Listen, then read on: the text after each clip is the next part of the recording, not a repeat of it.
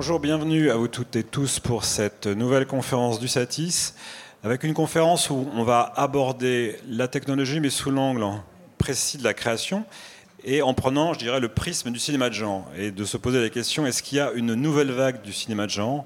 C'est vrai que c'est un, cinéma euh, qui n'était pas forcément très très développé euh, en France, plus dans d'autres pays européens ou anglo-saxons. Et pour euh, en parler, nous avons justement bah, un peu l'état de l'art avec à la fois producteurs, réalisateurs, responsables de sociétés d'effets visuels pour voilà, faire, le, faire le tour du sujet et se, poser les bonnes questions. Donc je vous les présente euh, rapidement. Donc à ma droite, nous avons Rodolphe Chabrier, qui est le président et, fondateur de MacGuffling, qui est euh, bah, voilà, un des historiques hein, sur, euh, sur les effets visuels, créé en 86, si je ne ah, voilà, bon, je m'arrête, je m'arrête là, et qui a justement participé à, à deux films récemment dans cette catégorie du cinéma de genre, Oxygène d'Alexandre euh, Aja et La Palme d'Or euh, à Cannes, Titane de Julia Ducournau.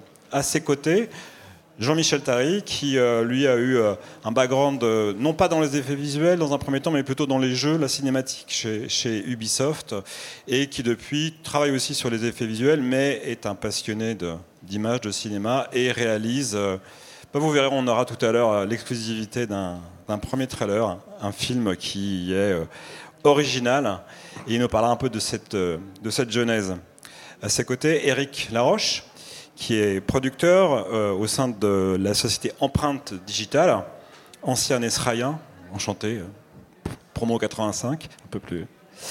Et qui donc produit pas mal de, pas mal de films, notamment Marianne, hein, qui avait fait parler beaucoup sur, je dirais, un, première incursion comme ça du cinéma euh, à la française chez Netflix et plein d'autres euh, plein d'autres choses euh, Infinity parallèle. Donc on voit que vous travaillez pour toutes les plateformes. Donc quand je dis cinéma de genre c'est pas forcément pour le grand écran c'est aussi dans le cadre d'empreintes de, digitales pour les plateformes pour les chaînes les chaînes thématiques.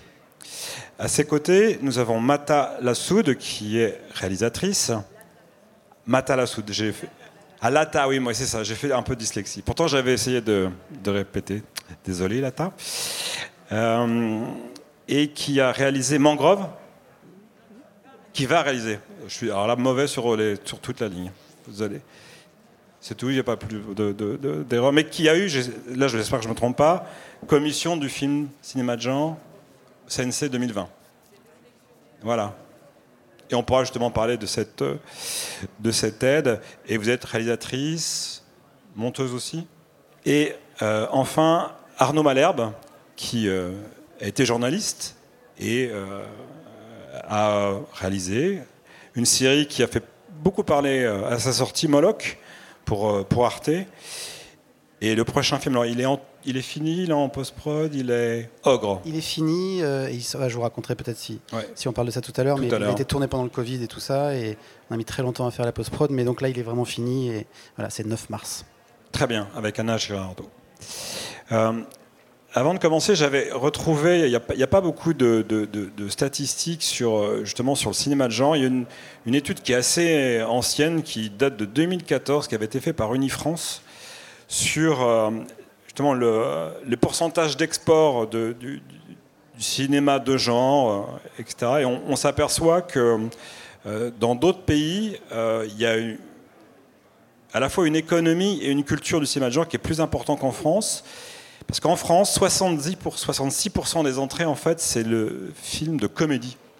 Alors que dans les autres pays, en moyenne, dans le cinéma européen, ça ne représente que 35% des entrées, la comédie. Et donc ça laisse plus de place à d'autres types de cinéma, dont le cinéma genre. Et, concernant euh, les, termes de budget, euh, le cinéma de genre, c'est 47% à l'époque, hein, mais je vous dis 2014, c'était des films à moins de 4 millions d'euros euh, de budget pour du long métrage. Voilà. et bien justement, puisqu'on parle budget, chiffres, etc., Eric, quelles sont justement les. Est-ce qu'il est y a des contraintes aujourd'hui sur ce cinéma de genre? Et si contraintes, est-ce que vous pouvez nous, nous, en parler? Et quel est le regard aussi que vous, que vous avez et les rapports que vous avez avec les plateformes qui semblent très demandeuses de ce, cette nouvelle, je dirais, écriture? Ça fait beaucoup de questions là. On a un peu de temps.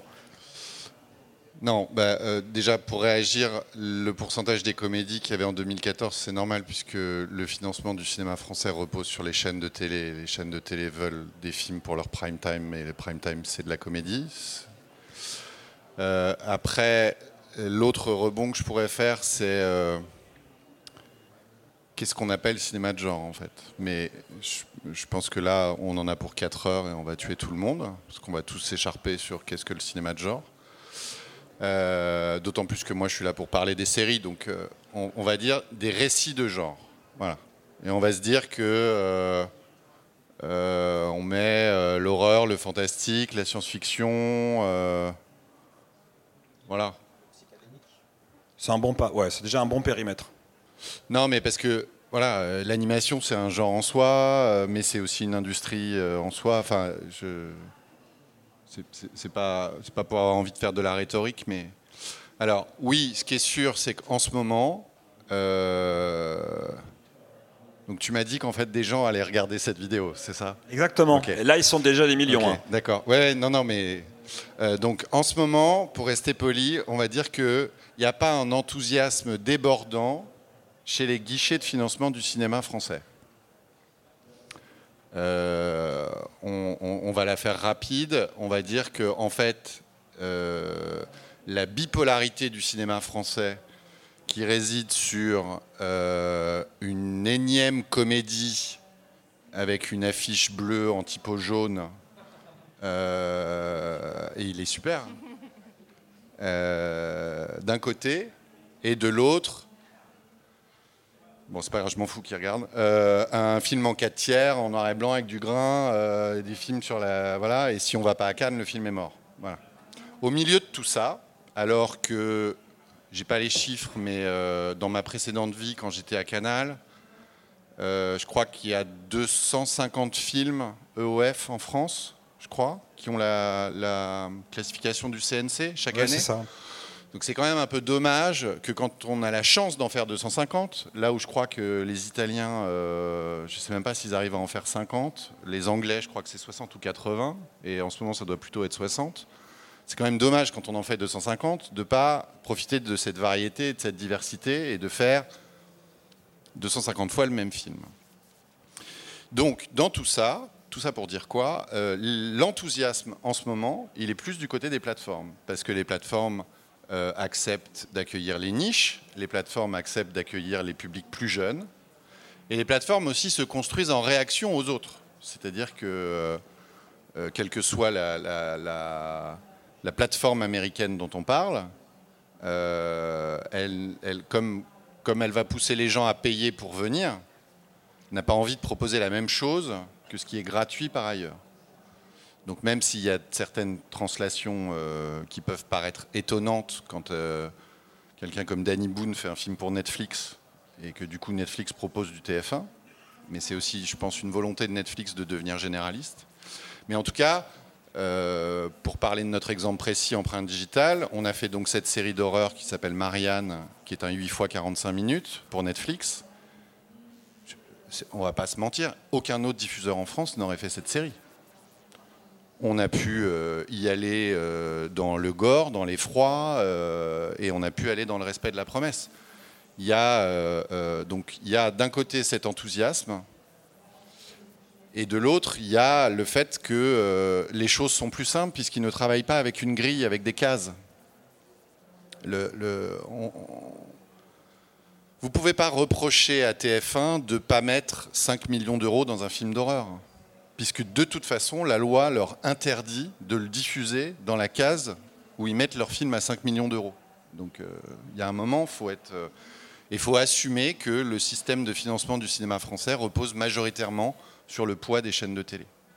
Je ne sais pas du tout si ça répond à, la question. C'est pas mal, ouais. Mais non, c'est déjà bien. Est-ce que aujourd'hui les différentes plateformes ont leur propre identité sur ce cinéma de genre, ce genre? En particulier, puisque vous travaillez avec, euh, avec différentes euh, On parle aussi de formatage. Qu'on commence à entendre, oui, mais alors euh, il y a du formatage sur Netflix. Moi, je ne le perçois pas. on produit actuellement une deuxième série pour Netflix. On produit la première série de, Disney Plus en France. On pourrait, on pourrait utiliser le mot formatage, mais tout comme quand vous faites une série pour TF1 ou, ou un programme pour France 2 euh, oui, votre diffuseur, celui qui finance le, projet, il est interventionniste. Et quand, euh, je sais pas, quand Canal euh, finance une série à 12 millions d'euros, oui, Canal a le droit de dire quelque chose. Donc ça, non, le formatage, non. Après, il y a un appétit pour le genre, il y a un appétit pour les récits un peu différents. pour le fantastique, pour la science-fiction. alors, c'est un gros machin en France. L'audiovisuel, c'est un gros pépère. Et, euh, on va pas renverser la table en deux secondes, mais il euh, faut y aller petit à petit. Après, ce qui est sûr, et je pense que. Enfin, je connais, je connais que Arnaud autour de la table, mais je pense qu'on fera tous le même euh, constat c'est qu'en fait, il faudrait produire beaucoup plus. C'est qu'on est encore totalement débutant. là où tous ceux qu'on fantasme on n'a pas cette culture-là, on n'a pas fantasmé. Mais c'est la même chose pour les séries en général en France, par exemple. C'est qu'avant qu'on arrive au niveau des Anglais, des Israéliens ou des Américains, ben, en fait, il faut produire énormément parce qu'il faut accepter de se casser la gueule, de, de rater, de faire des tentatives, et ensuite d'avoir des gens qui, euh, qui réagissent à ces tentatives qui sont ratées. Il faut former des techniciens, il faut faire tourner un écosystème.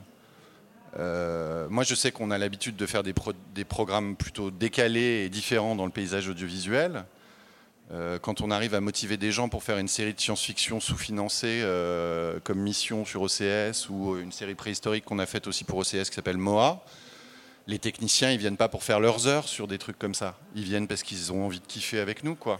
Et en fait, si on n'a pas ces espaces de liberté, de recherche et de développement, bah, on va tous finir par faire des comédies euh, sur fond bleu avec typo jaune ou des films en 4 tiers en noir et blanc. Là, tu voulu réagir. Je voulais, oui, je voulais rajouter quelque chose sur euh, ce que, enfin, pour prolonger. Euh, j'ai l'impression que, enfin, moi en tant qu'auteur de genre, j'ai fait que du genre en cours et, là en long, c'est du genre aussi. je pense que les auteurs ont une culture personnelle du, du genre euh, qui vient de plein d'autres pays et de voilà d'une succession de, euh, en fait, on s'intéresse autant au cinéma euh, italien qu'au cinéma coréen, qu'au cinéma japonais. Enfin, moi, j'ai cette discussion-là avec des auteurs et des réalisateurs. Mais quand je veux faire lire mon film, quand je, cherche des lecteurs pour mon film, je sais que si j'écrivais une comédie ou si j'écrivais un thriller ou un autre style de film, j'aurais beaucoup plus de, facilité à trouver des gens qui me font des retours sur l'écriture. Et c'est pareil pour la constitution du jury l'année dernière que j'ai passé sur le film de genre au CNC. Ils ont eu du mal à constituer ce, jury-là. Donc euh, la culture, c'est la culture de la production et tout ça, mais c'est l'autorat euh, lui-même, mais c'est aussi euh, la, culture de cinéma français, c'est quand même une culture de cinéma d'auteur et il n'y a pas forcément, euh, a a pas forcément des lecteurs pour le film de genre. Voilà. Et pour amorcer peut-être la suite de la discussion, j'ai l'impression que, puisqu'on parle du renouveau du genre, et du renouveau du genre peut-être en France, c'est un genre qui se définit par rapport au cinéma d'auteur. Et c'est là où moi ça m'intéresse. Très bien. Arnaud, oui. Ce qui est, euh, c'est très vaste comme sujet, hein, donc on est. Mais je trouve qu'Eric a bien posé le cadre général de discussion. Mais en tout cas, ce qu'on peut noter si notre espace de discussion, c'est d'essayer de comprendre s'il y a un renouveau, euh, s'il y a quelque chose qui se passe. Je pense que le simple fait, par exemple, que le CNC ait posé un guichet spécifique pour ça, c'est ça, note, ça, marque deux choses. Ça marque d'une part ce qu'on dit là, qui est que si on a besoin d'aider ça par défaut, c'est bien qu'il y a un problème culturel général et que ce type de film ne peut pas être aidé dans, on va dire, le tuyau classique. Euh, mais c'est hyper vertueux de la part du CNC parce que précisément, depuis trois ans, ils font ça. Moi, il se trouve que j'en ai bénéficié, donc j'ai eu cette aide euh, euh, à l'avance sur recette du film de genre. Et pour la petite histoire, je crois que je peux le dire maintenant, mais on l'avait présenté à l'avance sur recette classique au départ. Les retours qu'on a eus, c'est-à-dire j'ai eu envie d'ouvrir une pizzeria. Quoi. c'est-à-dire que c'est limite insultant. C'est intéressant parce qu'on sentait qu'en face, il y avait quelqu'un qui ne, encore une fois, je ne juge pas et je ne dis pas que cette personne ou ces personnes ne, sont pas cultivées ni, ni, intelligentes, mais en tout cas, on n'était pas du tout en phase et on ne comprenait pas du tout ce qu'on voulait fabriquer. Jamais. Et, puis il y avait toujours cette espèce de fond de sauce, un petit peu de suspicion de, de, chaussettes sales et de pizza froide quand, on aime le fantastique. On est toujours un petit peu des, nazes, un petit peu des. Bon bref. Euh, et, il se trouve que nous, on est, je pense, un certain nombre d'auteurs et de réalisateurs à essayer de proposer des choses pour raconter le monde et la société par un détour poétique, fantastique, merveilleux, euh, terrifiant, voilà. Euh, et très concrètement, moi, si j'avais pas cette aide-là, le film, je le faisais pas. Je ne vois pas comment on pouvait le faire. On l'a fait à 2 millions d'euros. Il y a beaucoup d'effets spéciaux. Euh, on a eu un temps de tournage à peu près correct, mais euh, il, y a des, SFX. On a travaillé avec Atelier 69, on a travaillé donc avec Digital District pour les, VFX. Et, c'est un très très petit budget pour, j'espère en tout cas, même le, résultat qu'on propose aux spectateurs. Mais euh, de la même façon, La Nuée de Juste Philippot, a reçu aussi cette aide-là. Je pense que sans les 500 000 euh, de l'avance sur recette, ça aurait été compliqué aussi. Mm. Donc il se passe quelque chose. Et au-delà des films qui réussissent à se faire, moi ce que je sens, euh, pour avoir aussi participé à un, jury qui s'appelle le, prix du scénario Climax, qui est justement donc un concours de scénario, enfin un concours, un prix de scénario spécifique au genre, qui existe depuis 3-4 ans, qui a à chaque fois des super jurys et tout ça, et que moi j'avais gagné il y a quelques années. Et en fait, il me racontait, donc c'est Jean-Yves Arnaud qui a créé ce, qui est scénariste par ailleurs, qui a créé ce, prix. il me disait que d'année en année, il recevait des masses de choses et qu'il il sentait un bouillonnement, des propositions hallucinantes et qui, je trouve, à l'heure actuelle, n'a pas encore d'écho euh, euh, dans les salles et n'a pas encore d'écho concret. Quoi. Mais il y a quelque chose qui se passe, c'est clair et net. Je voulais juste un peu compléter ce que tu disais, enfin avec des exemples. Euh, l'année dernière, quand j'ai passé ce jury là du CNC pour cette même aide que tu as eue, euh, Alexandre Aja euh, me dit Mais ton scénario est super, enfin votre scénario est super et tout, mais alors votre budget, ça a été budgétisé. Bon, ma, ma, prod, elle fait, elle fait un budget pour un premier film de genre français, donc elle fait un budget à 3 millions. Il me dit c'est c'est pas je comprends pas c'est pas beaucoup alors lui il fait que des films hyper chers aux États-Unis il me dit faudrait faudrait 20 millions pour faire ton film vraiment donc euh, c'était un, truc bizarre, c'est-à-dire que moi devant le jury, j'avais envie de dire bah oui c'est vrai, mais mais c'est pas du tout euh, possible en fait en France de faire ça. Et la deuxième petite remarque que je voulais faire par rapport à ce que tu disais, des gens qui, ont envie de faire du genre. En France, il y en a beaucoup. Et apparemment, de, ce que j'ai vu de, gens que je connais qui enseignent dans les écoles euh, de cinéma et notamment la FEMIS, c'est blindé, blindé de gens qui écrivent du genre ou qui détournent d'autres genres pour faire du genre, etc. Apparemment, il y a beaucoup ah bah, moi, je connais plein de jeunes auteurs qui n'écrivent que euh, des films qui sont à la lisière. Mais même si on a un sur trois, c'est déjà beaucoup, même si c'est pas tout. C'est pour ça aussi qu'on parle de renouveau, c'est que je pense qu'il y a une nouvelle, euh, une nouvelle école. Est-ce que euh, Moloch s'est exporté? Est-ce que, est que la, dimension justement internationale peut permettre de ramener des, des, projets ou de, de développer de, de, nouveaux projets?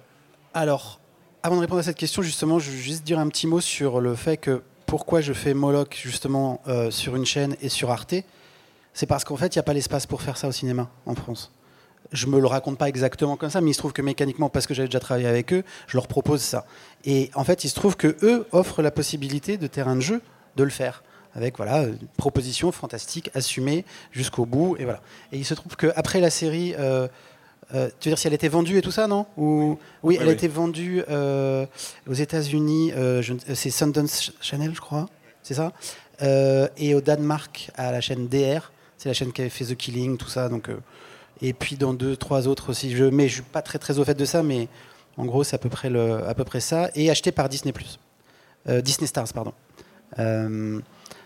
après, voilà, le, le moi, je pense qu'au bout de ça, il y avait chez moi quand même une petite, euh, entre guillemets, frustration de ne pas avoir la possibilité de travailler pour la salle. Et que j'avais quand même envie, et j'avais ce projet que je menais depuis quelques années, mais où on se disait vraiment, on va jamais réussir à le faire. Et des très bons amis à moi, euh, un peu connus et qui font pas du fantastique et qui, travaillent dans, le, cinéma, me disaient, tu ne monteras jamais ton film. C'est impossible. Eu égard euh, au marché, à l'industrie et tout. Et alors c'est impossible, et puis en fait c'est toujours un peu possible, parce qu'on voit des exemples ça et là, il y a toujours des histoires. Euh, et après, voilà, il suffit juste de regarder ce qui se passe quand même. Il y a le dernier voyage de Paul W.R., euh, La Nuée, Teddy, euh, alors Titan qui est quasiment, mais ça c'est le miracle ça, parce qu'on se dit enfin peut-être euh, plein plein de gens vont écouter ce que ce que ce que le entre guillemets le genre et le fantastique ont à raconter à la société, mais je ne sais plus ce que je disais. Mais c'est pas grave. C'était bien. Rodolphe, tu veux peut-être ajouter un mot justement par rapport à un budget aussi. il y a tellement de choses à dire. Globalement, juste pour très rapidement, de mon point de vue, mais ça ne me concerne que moi, je fais pas de dichotomie vraiment c'est pas politiquement correct entre la salle et les plateformes. Je trouve qu'un film, c'est un film vraiment maintenant que les plateformes, elles amènent une visibilité mondiale géniale. Je pense que globalement, et on, fait, on travaille beaucoup avec toutes les plateformes aussi, elles laissent une, une, Non, mais pour les séries aussi, on fait Arsène Lupin, on, fait, on, a, fait, on a fait plein. Euh, elles laissent une liberté, c'est pas si formaté que ça. Donc, moi, de base, quand on parle de, de, cinéma de genre, on va dire, on va parler du genre en général. Après, la définition du genre, c'est vrai qu'il y en aurait pour 4 heures. Moi, je fais tous les films de Gaspard Noé. Est-ce que Irréversible, c'est un film de genre? C'est, c'est, c'est pas parce que c'est un film de genre que c'est pas un film de, d'arrêt essai ou tu vois en même temps ou de ou de trucs. C'est pas une maladie. Non mais bien sûr, moi j'adore le genre. Mais ce que je veux dire c'est que alors on va être concret, je suis très brutal les premiers degrés, mais moi je vois arriver plein de films de genre, on va dire comme ça en caricaturant. Parce que plein de gens ont besoin de faire ces films-là qui parce que ce type de représentation demande souvent des effets visuels, des, choses. Bon. Et la plupart du temps, la, catégorie, c'est j'ai pas d'argent, il faut qu'on aide ces films. Et chacun des films qui sort, on a fait, moi j'ai fait le premier court métrage du, début du voyage de Paul euh, Machin. Bon. Et il n'a pas pu continuer après parce que même avec tous les efforts que je fais, enfin bon, bref. Donc c'est un peu une. Euh, ce, que, je veux dire globalement, c'est que je pense que c'est porteur. Et est-ce qu'un Marvel, c'est un film de genre? C'est un film de genre, tu vois. Et donc, entre Marvel d'un côté et d'autre côté pour des, pour des films de qualité euh, oscarisables et palmisables, comme Titan par exemple, je pense qu'il y a un vrai, un vrai, euh, un vrai engouement. Et, les, les je suis pas tout à fait, je, suis pas producteur. Moi, je fabrique des images et je t'aide toi, ou alors je te demande des sous, mais, euh, je suis de ce côté-là de, la, barrière. Mais j'ai l'impression qu'on sent que c'est porteur et que ce qui bloque à cause de ce que tu disais du fait que c'est les chaînes de télé qui, financent pas mal, et c'est bien l'arrivée des plateformes de ce point de vue-là, c'est la publicité qui génère que le, fait qu'on ne peut pas laisser la liberté, que ça ne correspond pas à la cible, aussi qui le font. une des grosses différences quand on dit avec une plateforme aussi, c'est qu'elle n'a pas de problème de publicité qu'avec euh, monsieur Le Sieur ou machin qui va dire Attends, je veux pas un mec qui se fait décapiter juste un minute après euh, euh, avoir vendu. Enfin bon, tu vois, dans le truc est là. Ce que je veux dire, c'est que globalement, nous, on a fait donc avec, avec, avec, oui, oui, possiblement. Avec Aja, on a fait, c'est un vrai film pour moi que c'est, j'allais dire Titane. Oxygène est, un vrai film qui passe sur une plateforme ou qui passe pas sur une, sur une plateforme. Il était numéro 5 en vue mondiale. Ça se trouve, il a fait plus qu'en en sortie en termes de, visibilité. Par rapport à ce que tu disais, les coûts globalement, à Jeanne, il, y a des fantasmes aussi. Oui, il fait des films avec d'énormes moyens, pas tant que ça. Il est super malin pour résoudre. Oxygène n'est pas un film qui a coûté très cher. On a essayé d'être malin à tout point de vue. On essaie de faire de briques et de broc. Je ne veux pas dire cheap parce que je vais dire des conneries, mais c'est, on, est, est, non, non, mais on, est plutôt de, autour de, 5 ou 6 millions qu'autre chose. Quoi. Tu vois, pas des, et, pourtant, il y, y, a, du production value dessus. Bon, Maguff a aidé, fait des combines.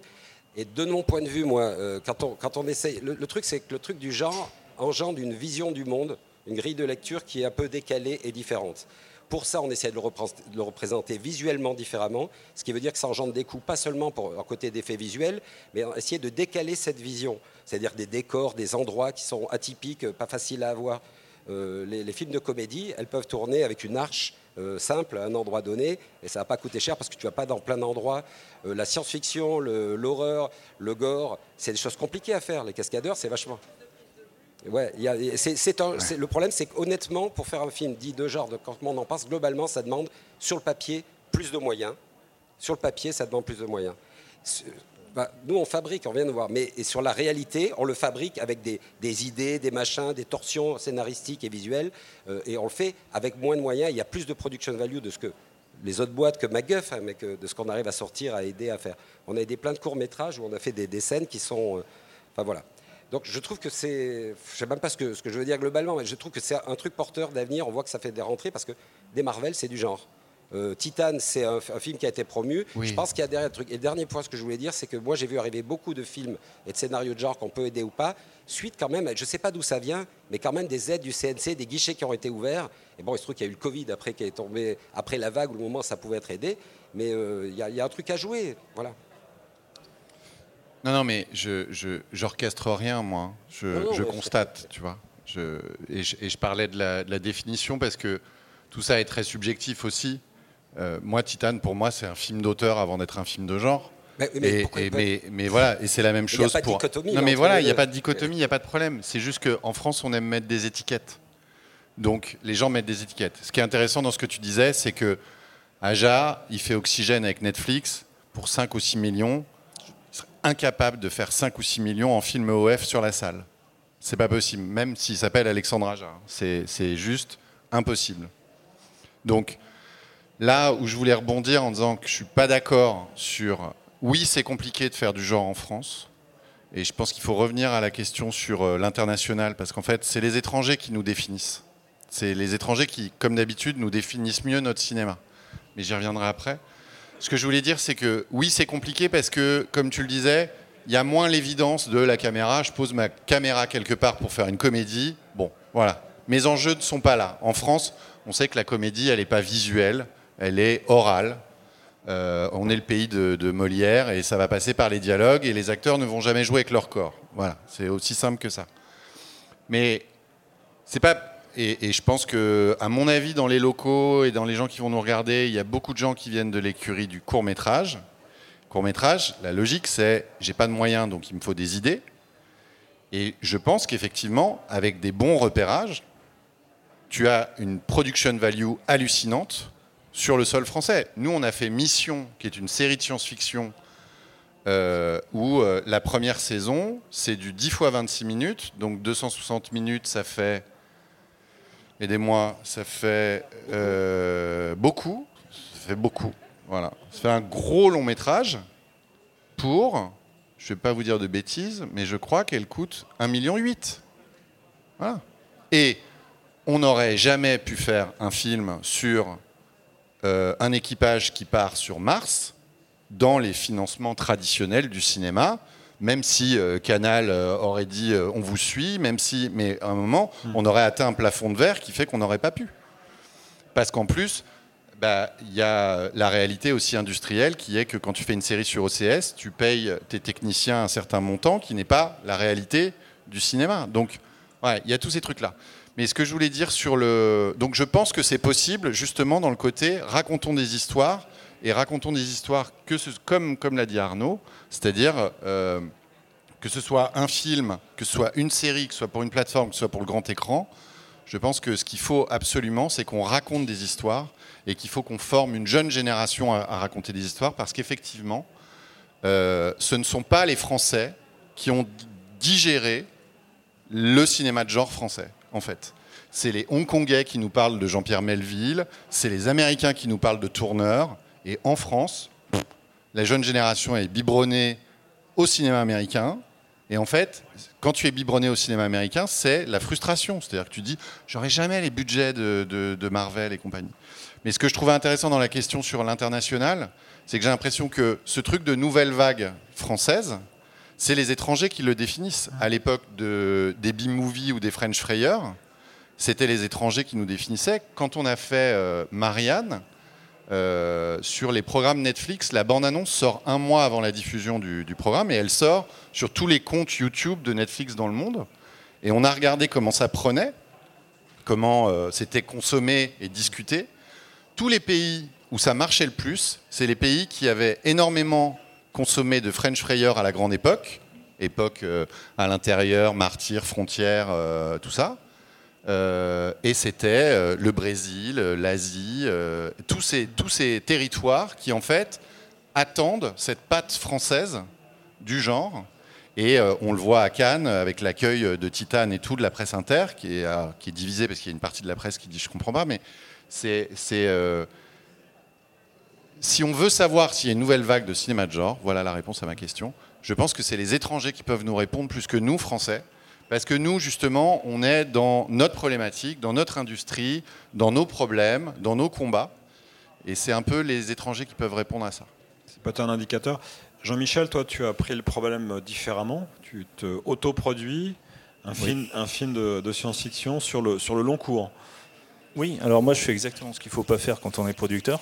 C'est-à-dire que je produis moi-même un, film parce que justement je suis passé par toute cette phase où voilà, on va voir un petit peu les guichets, euh, on dit voilà j'aimerais faire euh, un film de genre. Alors déjà effectivement quand vous dites bah, je voudrais faire un, film de science-fiction, on vous regarde un petit peu avec des yeux ronds. quand vous dites bah, voilà. Pardon On n'entend pas? Tu sais, non, mais pas allô, dans le micro. Allô, c'est moi qui parle pas assez fort, c'est ça? Là c'est bon? D'accord. Bon, je suis trop timide. Donc euh, oui, donc en fait, euh, bah, pour faire mon, court métrage de science-fiction, je voulais faire un petit peu un court métrage qui soit euh, un, petit peu tel que ce que j'aimerais voir au cinéma. C'est-à-dire généralement quand on fait un court métrage de, de, SF, et là c'est pas du tout méchant ce que je veux dire, mais justement on n'a pas les moyens. Donc en fait généralement on met une feuille décor, on met un, tuyau d'aspirateur avec de la vapeur et on dit qu'on est dans un vaisseau spatial. Bon. Voilà, ça c'est. Je, voulais tenter d'aller un petit peu plus loin. Donc j'ai commencé à me mettre à l'impression 3D, à essayer de vraiment créer des trucs hein, qui sortent visuellement un petit peu de l'ordinaire, euh, pour essayer de créer aussi un cocon pour les acteurs, parce que je trouve que c'est vachement important, euh, de, surtout à une époque où on parle beaucoup de fond vert, de trucs comme ça, mais d'avoir des acteurs qui sont enfermés dans un univers cohérent et qui leur permettent d'avoir un support, de toucher des trucs, des machins, de se dire ah bah oui, je suis prisonnier, je suis à 400 km de la Terre. Voilà, donc tout ça pour dire, donc je propose ce projet et effectivement, euh, généralement, on se retrouve avec euh, des gens qui, qui, lèvent le sourcil en disant ouais, c'est super votre truc, mais bon, j'ai pas trop compris. Même si vous avez des acteurs qui vous suivent, euh, tout ça. Donc, donc vu que je suis quelqu'un de passionné et puis j'avais vraiment envie de le faire, ben, j'ai une société, une petite société d'effets spéciaux qui n'est pas aussi grosse que MacGuff, n'est-ce pas? Mais voilà, donc j'ai pu financer mon propre projet. C'est pas la première fois que je fais ça. J'avais déjà réalisé un court métrage de 26 minutes qui était un film policier. Euh, alors là aussi, policier, on peut dire que c'est du genre. Là, il y avait une dimension. Là, je me suis tiré, enfin pas tiré une balle dans les pieds, c'était génial. Mais c'était, je crois, le seul film policier en 3D stéréoscopique. Voilà, parce que je suis un grand fan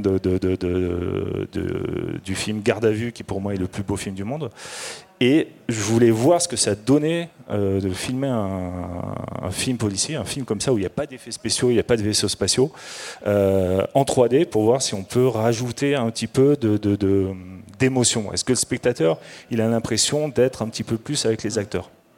Pareil, quand j'ai proposé ça, alors là, film policier, asseyez-vous, et en plus en 3D. Alors j'avais vraiment l'impression que la personne en face de moi, elle savait même pas ce que c'était la 3D.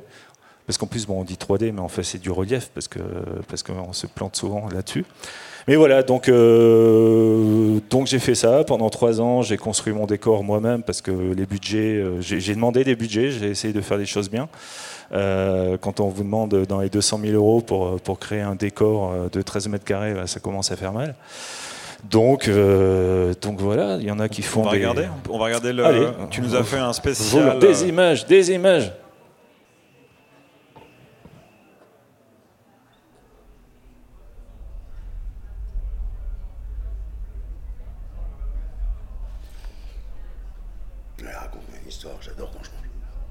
Je sais même pas ce qui se passe moi-même. Putain,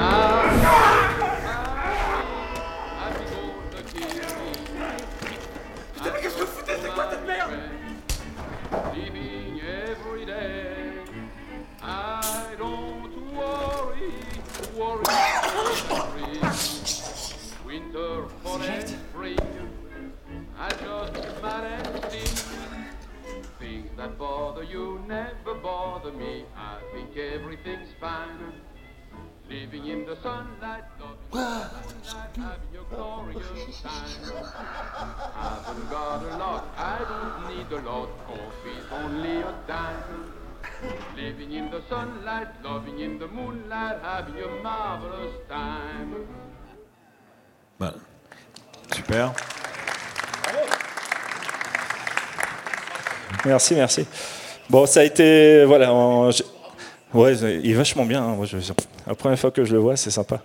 Euh, non, c'est la première fois que, que, je fais un trailer sur ce film. C'est voilà, c'était pour cette occasion, mais c'est pour dire voilà quand vous voulez faire quelque chose comme ça. Bon, là on voit pas tous les détails, mais avoir les toilettes spatiales qui marchent vraiment, avoir tous les éléments qui marchent, euh, avoir quelque chose dans lequel euh, bah, vous avez des écrans un petit peu partout qui sont parfaitement incrustés bah voilà, ça coûte des sous, ça prend du temps. Et puis, tu peux louer les décors maintenant. Je peux louer le décor. Alors justement, j'avais cette idée que je, voilà, je lance ça à, la planète entière. En fait, je me suis dit, euh, mettre hum, casser le pendant deux ans pour faire un si beau décor, euh, je me disais que ce serait une bonne idée de sortir une petite série avec différents réalisateurs qui utiliseraient le même décor. Et vas-y, sors-moi une histoire. Ce que tu as envie, c'est sous l'eau, c'est sur. euh, voilà, mais pff, moi je trouve que c'est une bonne idée de. euh, voilà, ça pourrait être une bonne idée, ça pourrait bien. voir jusqu'où on peut aller au niveau de la, de la créativité. Parce que c'est souvent de la contrainte que naissent les bonnes idées. Ben voilà, le, le défi est lancé. Voilà. Le pitch est lancé. Voilà. Arnaud, est-ce que tu peux nous parler de Ogre? Euh, comme ça, en général, en particulier, non, le, le- Comme tu veux. euh, c'est vaste. Non, c'est un projet que je développais depuis, euh, depuis de longues années, qui est juste en deux lignes. C'est euh, l'histoire d'un petit garçon et sa maman qui arrivent dans le fin fond du Morvan, en Bourgogne, et on comprend qu'il fuit quelque chose qui est lié au père, mais c'est pas très clair.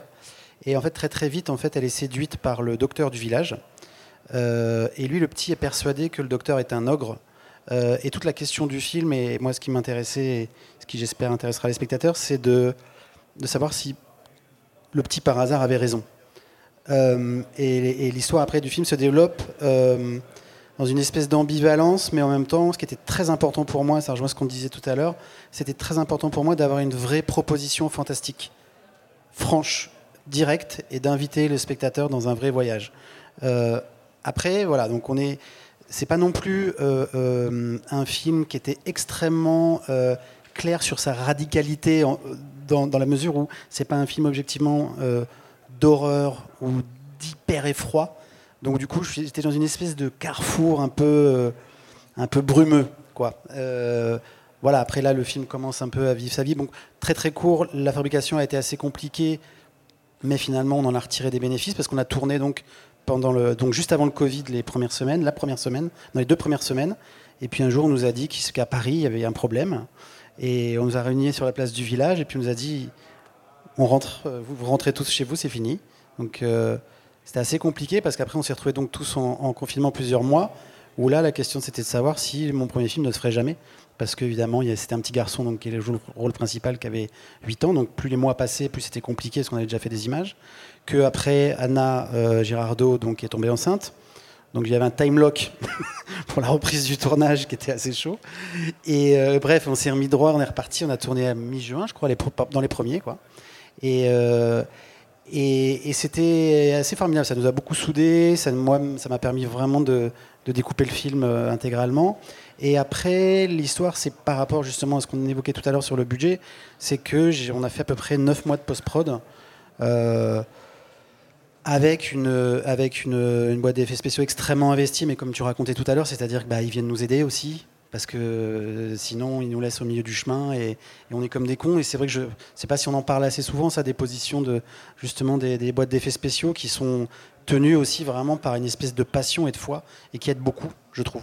Euh, et ça, c'est quelque chose. Alors, il ne faut pas qu'on compte là-dessus, ni que l'industrie compte systématiquement là-dessus pour que les films se fassent et se fassent bien et jusqu'au bout. C'est terrible, ça. Euh, mais voilà, il se trouve que quand on est comme ça au milieu du guet, euh, c'est- beau. Et, euh, et voilà, donc là, le film a fait son avant-première au Festival américain du film de Deauville, qui invite à chaque fois quatre films français à être présentés. Et puis, il va aller faire quelques autres festivals. voilà, on n'a pas encore les l'annonce officielle, donc je n'en parle pas, mais pour une sortie le 9 mars. Voilà. Et donc tu disais que sans l'aide du CNC, tu, tu n'aurais pas pu euh, monter, monter le film. Et il s'est fait comment après justement ce, ce montage euh, Le montage, bah, c'était euh, en gros avant que je passe à la commission de l'avance sur recette, on n'avait rien. Si, je crois la région, dans mon souvenir. Ah, je sais même plus. Bon, bref. Euh, et à partir du moment où on eu l'avance sur recette, en fait, il y a des choses qui s'enclenchent et des gens qui se positionnent. Alors, c'est pas systématique. Moi, j'ai un copain qui, qui, a, eu l'avance et qui n'arrive pas à faire son film, donc c'est pas non plus euh, la clé, quoi, absolue. Euh, et après, donc le montage, c'est bah, l'avance, c'est Canal+, c'est la région euh, Bourgogne, et puis des petites choses à droite, à gauche. que je... De distrib, pardon, ouais, qui nous a plus aidé dans le après. Mais non, non, Super Distrib, qui est The Jokers, donc qui a distribué aussi La Nuée, Teddy, et qui est, aussi, qui est assez dans cette mouvance-là. Emmanuel Chiche, qui est un mec formidable, et, des- voilà, ça fait partie de. Je parlais des, des boîtes d'effets spéciaux tout à l'heure, mais ça fait partie des gens qui ont la foi et qui, qui, qui sont des vrais artistes aussi, d'une certaine façon, et qui nous aident et qui défendent et qui ont, envie aussi, je crois, c'est un truc qu'on n'a pas évoqué, mais qui est très très important en tout cas pour moi, qui est l'idée qu'on peut faire un film, qu'on peut faire un cinéma fantastique français. Euh, ça ne veut pas dire bleu, blanc, rouge, ça veut dire que c'est quelque chose qui part de nous, qu'on raconte nous, depuis là, nous, où on vit, où on s'interroge. Mais c'est-à-dire nos recherches. Et en fait, l'écriture de, Ogre était vachement impactée par ça parce que une des premières choses que je me suis dit, c'est quelle est la figure ou le monstre qui n'est pas un boogeyman américain, qui n'est pas un loup-garou anglo-saxon, qui n'est pas, euh, même si, voilà. Et, et très très vite, en fait, je me suis rendu compte que l'ogre était une figure euh, euh, populaire, dans les contes populaires français et italiens, extrêmement importante. Et qui n'est pas non plus une figure qui a été beaucoup travaillée par les anglo-saxons. Et du coup, on se dit, ok, là, c'est pour ça que ça m'a aussi énormément intéressé de voir euh, La nuit et Teddy. Teddy, typiquement, ok, c'est du loup-garou machin, mais c'est ancré dans une réalité euh, euh, française euh, spécifique. Je, je reprends. Oui, oui. Non, mais euh, justement, bon, je, je- je tire un peu le, le fil du, de la culture française, justement. Moi, j'intègre dans mon film, parce que c'est un- c'est une histoire antillaise, ça se passe aux Antilles. Et, euh, et je pense qu'il y a plein, plein de choses à, trouver. Il y a énormément de récits fantastiques. Et, donc, moi, je puise là-dedans, je puise dans la mythologie euh, euh, afro-caribéenne. Et, ça parle, le, genre, ça parle aussi d'une identité. Donc, comme c'est très à la mode le terme de l'identité française, bah, il y a un aspect politique hyper important aussi que on peut, dans la grande tradition du film de genre, euh, y compris film de genre américain, il y a, toujours un récit sous-jacent assez politique dans les très bons films. Et, je pense que c'est ça qui m'inspire dans, le film de genre. J'ai envie de raconter quelque chose qui n'est pas euh, euh, ce qu'on a dans, les films les plus financés en France et les plus qui, parlent, je sais pas, de, problèmes sociaux et dans, un univers très réaliste. Je, pense qu'il y, y a sûrement un public pour ça, mais en tout cas, il y a des auteurs qui ont envie de raconter des histoires euh, qui transcendent un petit peu cette réalité ou euh, cette- cet accès à la réalité très direct. euh, et euh, qui ont envie de raconter des choses au-delà de, juste une réalité sociale. Et donc moi je parle de, je parle de l'histoire, je parle de l'héritage euh, euh, antillais, de l'histoire de l'esclavage, etc. J'explore aussi des territoires français qu'on voit pas beaucoup au cinéma, je trouve. Donc euh, voilà, c'est euh, aussi. Je pense que dans l'identité de genre en France, et en France au sens large, euh, il y, a, il y a de quoi faire. C'est très riche. Et, euh, cet héritage du film d'auteur, ça ne devrait pas être un frein, au contraire. Et je pense que c'est l'idée du CNC, justement, d'arriver à financer ce, nouveau type de genre. Euh, et Titane en est un bon exemple. C'est d'arriver justement à mêler cette tradition du film d'auteur, ce que tu viens de dire, cette identité propre, cette identité des territoires, que ce soit euh, Morvandiu ou, ou Antillais, et qu'on arrive à justement à, créer quelque chose de propre, euh, au cinéma français, qui rejoindrait quelque chose qui existe depuis en fait le début Ouais. du cinéma français, puisque Cocteau. euh, euh, pff, Méliès, Cocteau, ou que ce soit euh, des, des- des films Regarde. même. euh, Est-ce que ça donne envie aux acteurs aussi? Est-ce que le, le- le- le fi- dans le film de genre, les acteurs veulent s'impliquer? On, on parle des boîtes d'effets. Les de acteurs sont toujours qui- les premiers voilà, à s'impliquer. Est-ce que les acteurs aussi les, ouais. acteurs, je trouve, hein, sont toujours, que quel que soit le genre et quel que soit le, le type, court métrage, etc., sont des gens qui, qui veulent travailler, quoi, et qui, veulent s'impliquer, euh, même souvent gratuitement. C'est les premiers, les premiers interlocuteurs qui veulent s'im- s'impliquer euh, dans les projets avec les auteurs. Et après, effectivement, moi, j'ai sur mes courts métrages eu énormément d'aide des boîtes de post-prod hein, qui font de la, du FX et, qui, et qui aident parce que bon, parfois il y a des des, ressources financières, ils ont des ressources financières qui viennent d'ailleurs, pas forcément pour vous parce que vous faites que de, que de la SF, mais enfin que, de la, que du FX euh, pour le cinéma peut-être, je sais pas. Mais euh, moi j'ai eu affaire à des gens qui faisaient de la pub pas mal et qui m'aidaient euh, techniquement, qui m'ont permis de faire des films justement avec une meilleure. euh, Et sur la culture du fantastique, t'as pas, chez les comédiens, justement, t'as pas senti, toi, parce que moi j'ai eu cette expérience-là plusieurs fois, ah, de ouais. retrouver chez certains comédiens, en fait, l'espèce de entre guillemets de réserve ou de mentalité Mm. qui était que culturellement il y avait quelque chose qui n'était pas possible sur le fantastique Mm. et, et typiquement Anna Girardot quand elle est venue sur le projet c'est parce que aussi elle avait elle a un désir personnel euh, et culturel et de spectatrice de ce cinéma là Mm. Euh, Mais mais ça, j'ai- ça s'applique pas qu'aux comédiens en général. Je trouve Oui. les techniciens aussi. C'est difficile de trouver Ouais. des gens qui, euh, qui comprennent le genre ou qui ont envie Enfin, Il y a tellement de gens qui cherchent du, du taf qu'en général, ils font un peu semblant d'aimer le genre pendant les entretiens. Et puis après, on s'aperçoit, moi, ça m'est arrivé en court métrage, d'avoir des gens qui, en fait, euh, sont pas si impliqués que ça. Et c'est particulier, le genre. Ça, enfin, on, on parle de genre, c'est très général, mais par Oui. exemple, pour l'horreur, il y a clairement, pour filmer un truc qui fasse vraiment de l'effet, qui, soit vraiment horrible, euh, en termes de découpage, c'est plus compliqué. Et pour faire, euh, je sais pas, moi j'ai un film où il y a une petite fille qui sort d'une baignoire, qui sort de l'eau, euh, un peu comme dans Ring, c'était un peu inspiré de cet univers-là euh, japonais. Non, c'était pas Ring, c'était Dark Water. Mais bon, bref, c'est ce genre de plan-là, on peut pas le faire juste avec une caméra posée et un découpage, enfin juste un plan. Il faut mettre la caméra sous différents angles. Toutes les histoires de films de maison, les films de hantée, etc. Si on regarde les films, la manière dont ils sont découpés, c'est beaucoup plus complexe. Donc euh, l'horreur en particulier, peut-être moins le fantastique, mais l'horreur, on peut pas faire. On peut pas faire semblant en fait. On est obligé d'avoir toutes ces prises de vue là. Euh, c'est pas qu'une question d'ambiance. Et c'est pour ça que souvent, enfin moi j'en sais rien, mais euh, je, je sais rien pour toi, mais pour moi, je vais pas directement vers l'horreur, sachant que j'ai un plus petit budget. Je vais aller plutôt vers l'étrange. Ça, tombe bien parce que j'adore l'étrange en littérature par exemple, la littérature gothique, etc. Mais je m'inspire plus de ce genre d'univers là. Je me servirai plus de ces outils là d'étrangeté dans le jeu ou dans, la lumière ou les décors que purement un découpage de films de genre d'horreur quoi. C'est quoi juste avant de donner c'est quoi le calendrier sur euh, Mangrove? Euh, Ah, sur Mangrove, là, on est en financement. Donc, justement, on s'adresse à des distributeurs dont ils parlent et puis euh, aux chaînes, etc., Canal. Moi, je voulais juste ajouter un petit truc concernant bah, l'implication des acteurs et des équipes ou quoi. Enfin, euh, moi, c'est de la SF, hein, c'est vraiment le truc, les rayons laser, les machins, les gros flingues et tout. Et euh, moi, en fait, j'ai vu euh, vraiment le sentiment inverse, c'est-à-dire, en fait, j'avais vraiment l'impression qu'ils avaient, rêvaient de faire ça. Alors bon, peut-être qu'ils disaient ça pour pas, pas me vexer, mais j'ai vraiment eu ce sentiment, c'est-à-dire que par exemple, le premier acteur à qui j'ai proposé le rôle, parce que je l'ai écrit pour lui, parce que je trouve que c'est un type formidable et qu'un super acteur, c'est Alain Figlars, euh, qui est un super cascadeur et tout. Fais attention. Si je, te l'envoie, il va te faire mal, il va te casser en deux. Hein Alain, Alain. Euh, mais voilà, je, je- ai parlé du projet trois ans avant. Je lui ai dit voilà, je vous connais pas, je vous envoie ça, j'ai pensé à vous. Le mec, pendant trois ans, il m'a pas lâché. Ça a été pareil pour tous les acteurs et ça a été pareil pour tous les techniciens. Parce qu'en fait, pour eux, ils m'ont tous dit mais on fait pas ça en France. C'est-à-dire quand ils ont découvert le décor qui était vraiment une cellule spatiale, le sas qui s'ouvre, machin. Enfin, on avait vraiment l'impression d'être dans Star Wars. Ouais, mais c'est ça. Mais euh, et, et- pour eux, ils étaient, mais ils étaient tous à fond. Ils m'ont dit, mais comme des gamins. Et pourquoi on fait ce genre de film? C'est parce qu'on est des passionnés à la base. Pourquoi?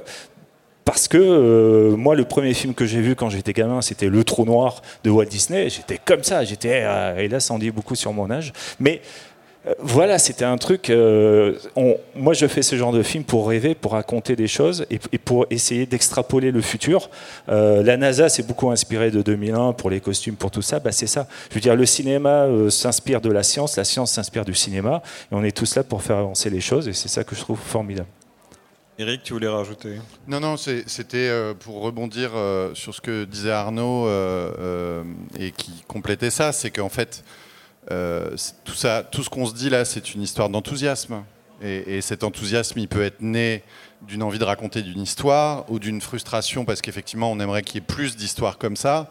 Et effectivement, ça se ressent avec des comédiens, ça se ressent avec des techniciens, ça se ressent avec des prestataires, avec des partenaires.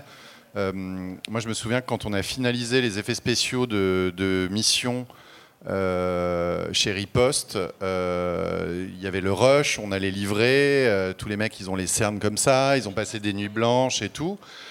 Et je vois un mec à qui je, dis merci, parce que je, sens qu'il est en train d'y passer quand même beaucoup de temps et qu'effectivement, ce genre de prestataire-là ne- n'est pas en mode Ah, il est 17h30, c'est fini, hein, il n'y a pas plus. Ils sont investis dans le projet. Et le mec me regarde les larmes aux yeux et me dit Mais non, mais c'est moi qui vous remercie, parce qu'en fait, moi, je fais ce job-là parce que j'ai vu Star Wars, parce que j'ai grandi devant tous ces trucs-là, et que ça fait 15 ans que je modélise des boîtes de yaourt pour des fins de pub, et que là, vous êtes venu me voir et je suis en train de faire un vaisseau qui va sur Mars, tu vois Et le mec, il a des étoiles dans les yeux comme un gamin chez Toys R Us. Et ça, c'est... En fait, j'ai l'impression que c'est ce qu'on se dit, c'est que...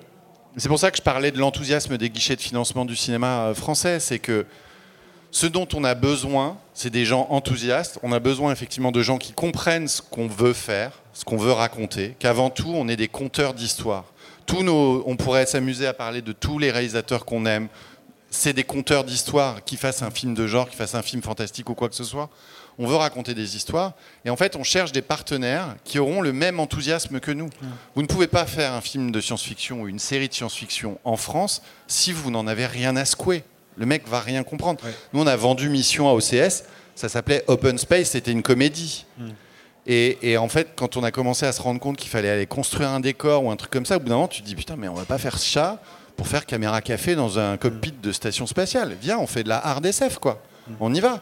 Puis un jour, il y a OCS qui s'assoit dans la salle qui fait c'est pas, pas vraiment ce qu'on avait commandé, quoi. Et ils sont contents. Et voilà, il faut, faut aussi tordre les choses et tout, mais je pense que le. le- mais moi, je pense que c'est ça. C'est un truc de hold-up. Enfin, Ouais. tu parlais de Manuel Chiche. euh, Si Manuel était là, euh, il te dirait. C'est un truc de, de Non mais faire métier de hold-up. l'impression que j'ai, on parle du genre là. Moi, j'adore le genre, j'adore la SF, genre, enfin, enfin, pas, pas seulement la SF, hein, ce qu'on qualifie dans le genre au maximum. Ce que je trouve juste dommage, et je, je prône pour ma paroisse, c'est que tu dis on va compter sur le sur l'énergie, sur le- l'optimisme, sur l'envie des gens, mais c'est pas normal ça.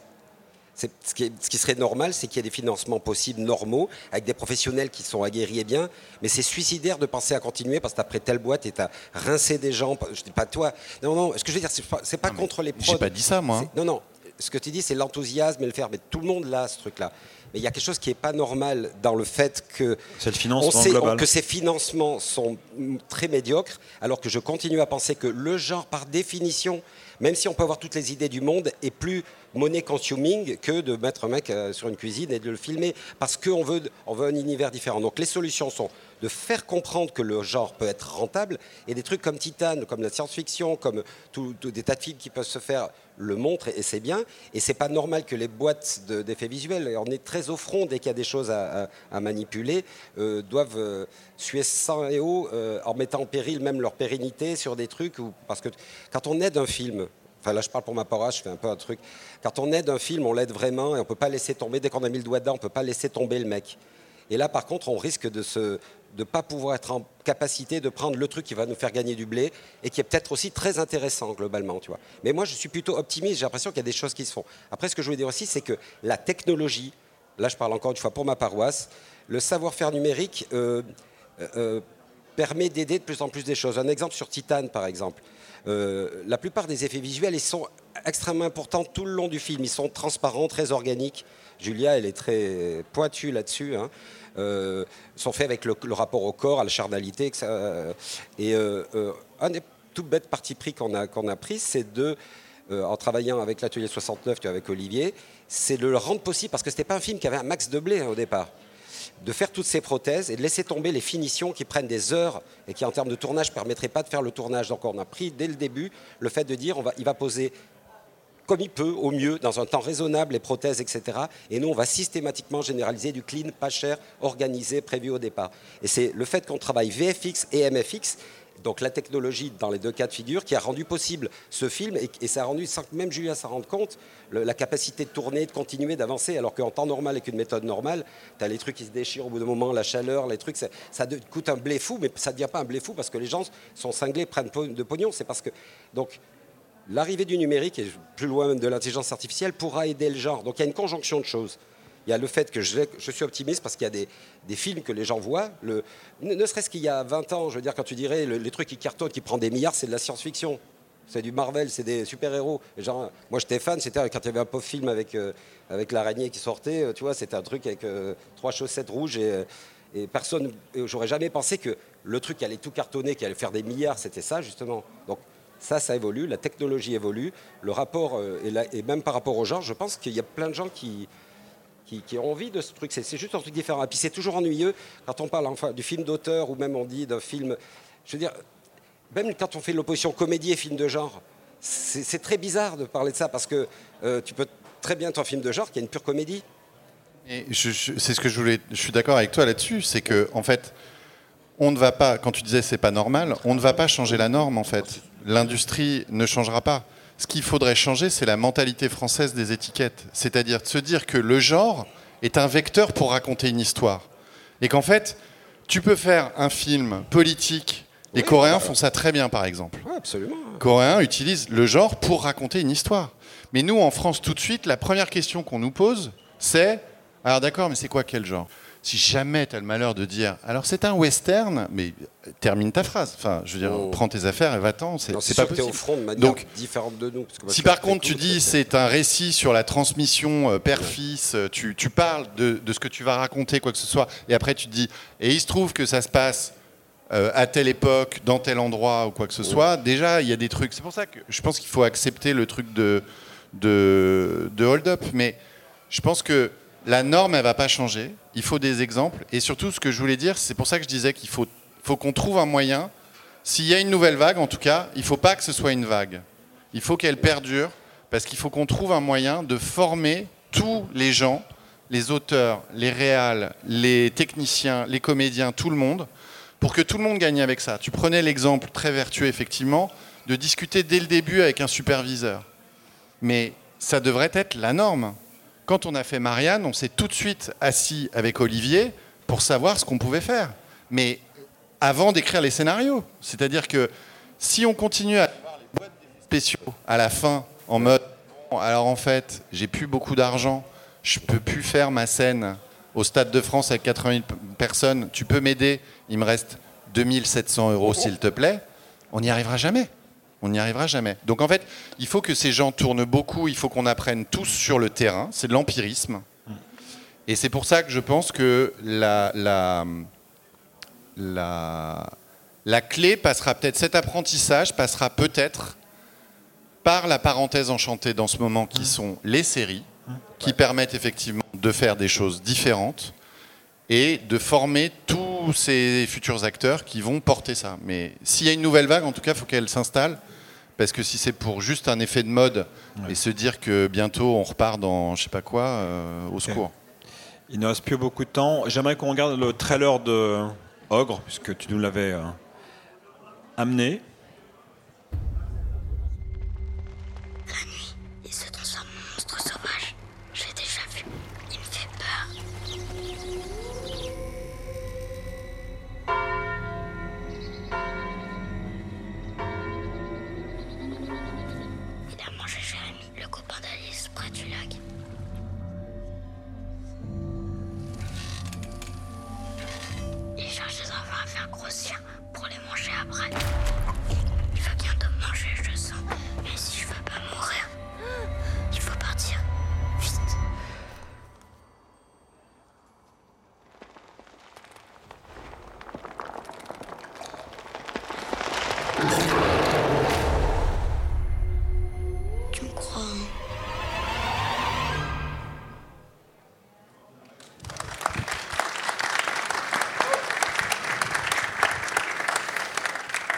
Et on va aussi conclure en image avec euh, une présentation de Titan. Oui, non, ça, ça rebondira sur ce qu'on disait au sujet Titan, le type d'effet. C'est juste pour exprimer que la synergie MFX, VFX, un truc fonctionne bien. Il y a, et à la On fin peut lancer plan le du bébé, trailer. On peut lancer hein, le, le truc. On avait parlé d'Aja, on pourrait- enfin bon, on s'en fout. Quelle heure il est Hop. Une minute. I'm just a poor,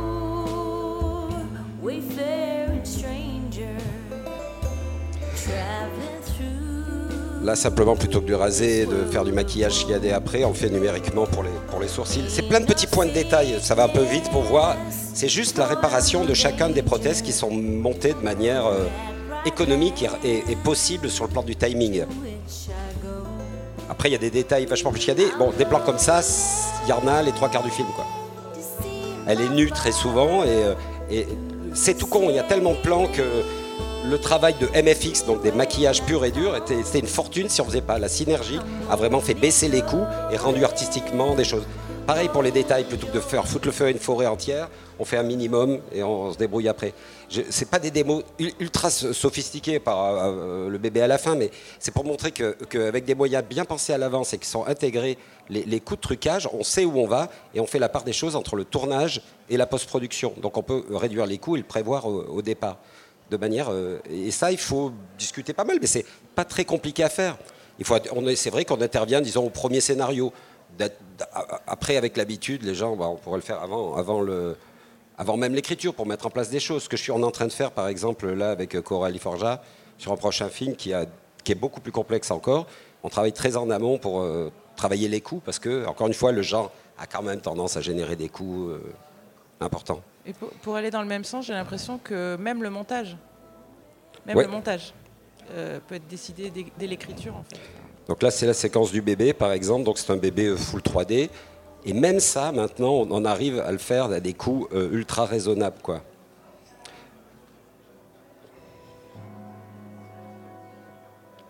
Ça dépend comment on le prend. Donc les parties pris, on tente des coups aussi. Il avait un, un bébé en- latex qui était pas mal. Mais là, c'était un peu compliqué parce qu'en fait, il a fallu l'enlever pour le remettre plutôt que d'avoir un fond vert. Mais enfin, c'est des détails, mais bien prévus au départ. Le... Tu voulais pas reprendre le bébé d'American Sniper? Ouais, non, c'est ah, c'est c'est vrai que c'est une cata sur ce truc-là. Là, mais, euh, je- Très bien, on peut applaudir. Merci Rodolphe. On va prendre une ou deux questions, si vous en avez dans le, dans le public. Merci.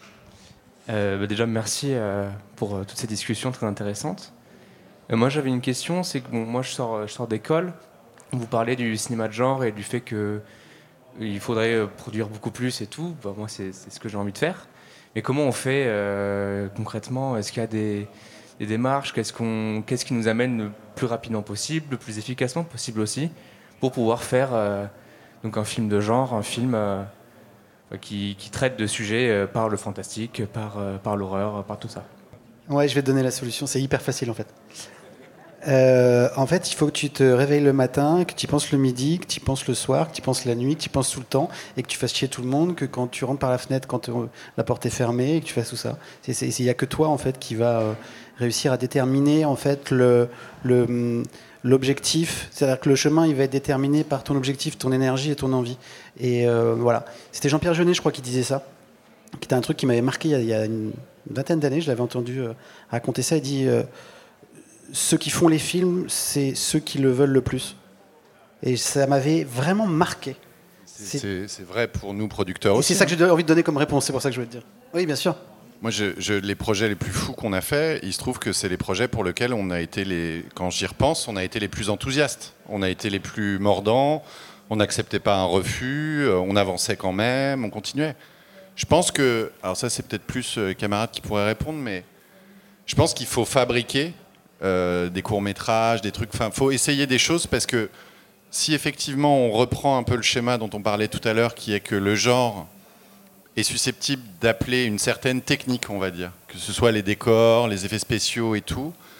Euh, si on a la possibilité de travailler et d'apprendre et de jouer avec cette technique, on développe un langage qui permet de travailler assez tôt avec un superviseur, de, de parler d'une certaine façon avec un chef-op, un chef décorateur et tout. Donc une crédibilité et aussi parce que même si les enjeux, on est tous en train de dire que les enjeux financiers ils sont pas assez forts, mais qu'il y a des endroits où ça commence à s'élever. euh, moi, producteur, si j'arrive à faire une série euh, à 12 millions d'euros, je ne vais pas confier la réal à quelqu'un qui n'a jamais rien fait. Je ne vais pas confier la réal, si c'est une série avec énormément d'effets spéciaux, à quelqu'un qui n'a jamais fait d'effets spéciaux. Il y a un truc de, de- alors, faut pas tomber dans le schéma du banquier qui dit je vais pas vous prêter d'argent parce qu'on vous a jamais prêté d'argent, monsieur, qui est encore un truc très français. Mais il y a quand même un truc de faire ses gammes en fait. Et je pense que euh, par rapport au genre, faire ses gammes avec tous les outils dont on dispose actuellement, que ce soit son iPhone, euh, c'est les logiciels chez soi et tout, euh, et aussi si tu as fait des études d'audiovisuel, tes anciens camarades et tes copains et tout, c'est un truc quand même très corporatif en plus. L'amour du genre, ça réunit beaucoup. Moi, c'est le meilleur des conseils que je peux te donner parce que ça devient ta carte de visite et surtout tu peux dire je sais faire, je l'ai fait ou je savais pas faire mais je me suis cassé la gueule et maintenant bah, je vais remonter sur le cheval et cette fois je vais pas me planter. Merci pour cette réponse pr- pratico-pratique. On va, on va s'arrêter là. Si vous avez des, des questions, euh, vous pouvez euh, venir les poser en direct. On avait un, code. Est-ce que tu peux sortir ton engin? Non, mais c'est en tout bien, tout honneur. je, je sais. C'est un code avec Jean-Michel. Il, était venu. Voilà. Voilà. C'est bien, il y en a qui font Oh Euh, voilà, ça c'est ce qu'on fait quand on n'a pas les moyens et qu'on veut faire du film de genre et que c'est super dur à, louer. Alors je vais pas dire c'est dur à louer parce que c'est impossible en France. T'as louer, réussi euh, à rentrer avec ça. Ouais, ils m'ont même pas demandé. C'est pour dire faites gaffe, il y a peut-être des gens armés dans la salle. Je me souviens d'un rendez-vous au Festival de Cannes avec Alexandre Aja à l'époque où il devait faire Cobra. Ouais. Il avait une mallette avec le bras de Cobra. Ouais. Il n'a jamais pu rentrer dans le palais Ah des ouais, festivals. mais- parce que j'ai l'air sympa en fait. Donc il y a un flingue dedans, tout ça. En fait, tout ça pour dire, pour répondre à ta question, en fait, c'est euh, comme tu disais, euh, quand on te laisse pas rentrer par la porte, tu, rentres par la fenêtre. C'est voilà, ce genre de flingue, bah, c'est impossible à trouver, à louer, même parce qu'il m'en fallait quatre. Donc, euh, bah, tant qu'à faire, qu'est-ce que je fais? J'étais modeler chez Ubisoft, tout ça, je sais faire. Je fais, je me suis mis à l'impression 3D. Euh, trouve des potes à toi. T'en as un qui est caméraman, t'en as un qui est a une imprimante 3D. En- maintenant, on peut tout faire. Maintenant, c'est seulement la volonté. Et voilà. Ce que j'aimerais rajouter, c'est par exemple, on parlait des guichets qui nous disent souvent non, bah non, ton truc, il nous intéresse pas. Euh, moi, par exemple, je leur en veux pas parce qu'ils sont pas censés aimer absolument tout ce que je fais ou même m'aimer ou aimer ce que j'écris. Par contre, moi, j'ai pas le droit de laisser tomber. Eux, ils ont le droit de pas de, de, de pas aimer. Moi, j'ai pas le droit de laisser tomber, donc c'est pareil. Voilà. Donc j'ai sorti mon mon engin. voilà. Il est exact. content. Il a fait sa blague. Et voilà. Bon, bref. On avait répété. On peut encore les applaudir et merci, euh, merci à vous tous et toutes.